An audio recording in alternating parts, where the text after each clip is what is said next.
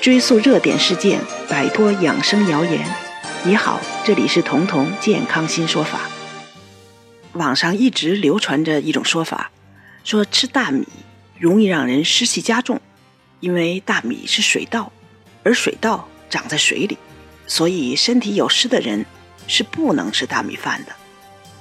对此，有人觉得在理，特别是熬祛湿的粥的时候，甚至就不敢加大米了。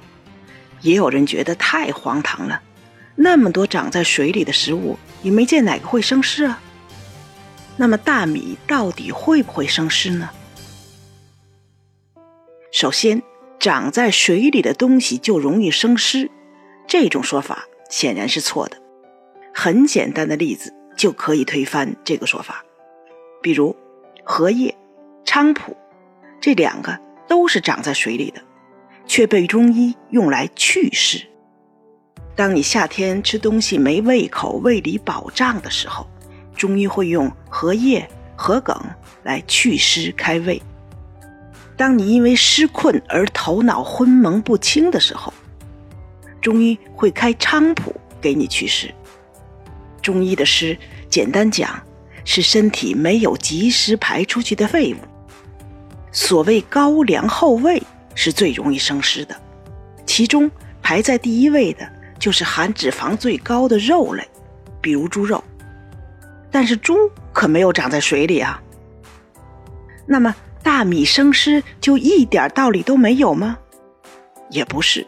如果非要说生湿的话，越精细的大米倒真的越容易让人生湿，因为被精致加工之后。大米只剩下碳水化合物，这在现在营养学里被称为劣质碳水化合物。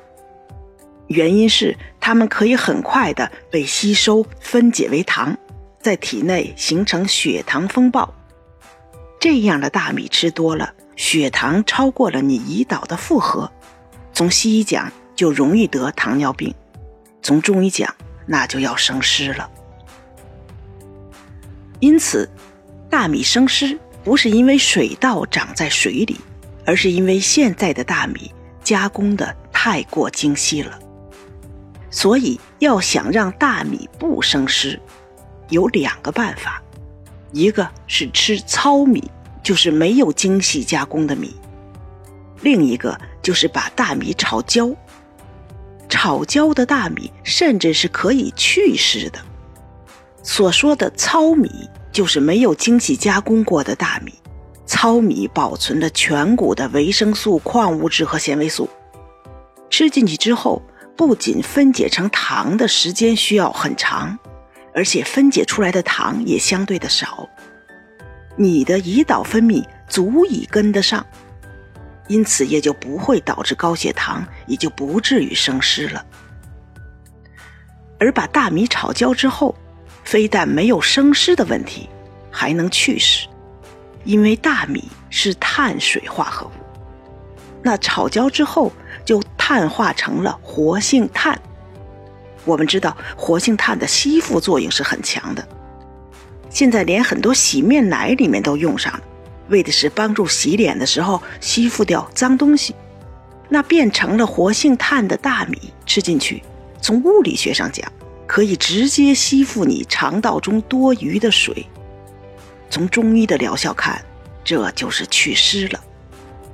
而且大米又是入脾经的，本身就可以健脾，所以《黄帝内经》才把五谷为养放在所有食物排序的第一位。焦大米本身能健脾，加上炒焦之后的吸附作用，这就有了祛湿和健脾的双重功效。我们日常生活中如何巧用大米祛湿健脾呢？办法很简单，喝焦米茶就可以。你把大米洗净之后晾干，如果是免洗的，那就可以直接炒。最好用铁的不粘锅，不要放油，炒到大米变得焦黄就可以。如果现在你正在腹泻，而且大便没有任何臭味是那种没臭味的水泻。那现在这个大米炒的可以更焦一点，碳化程度更重一些。它吸附止泻的效果就更好。把炒好的焦大米用开水冲泡，就成了一杯焦米茶。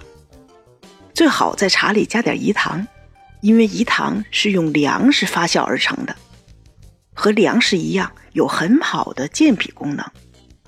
这样的焦米茶带着粮食的香醇，最适合那些胃肠怕冷、喝点水就汪在胃里、大便不成形、动不动就腹泻的人。他们在西医的诊断都是慢性的胃炎、肠炎，这样的焦米茶可以和缓的纠正他们脾虚寒湿的体质和状态，也能缓解慢性胃炎、肠炎的发生。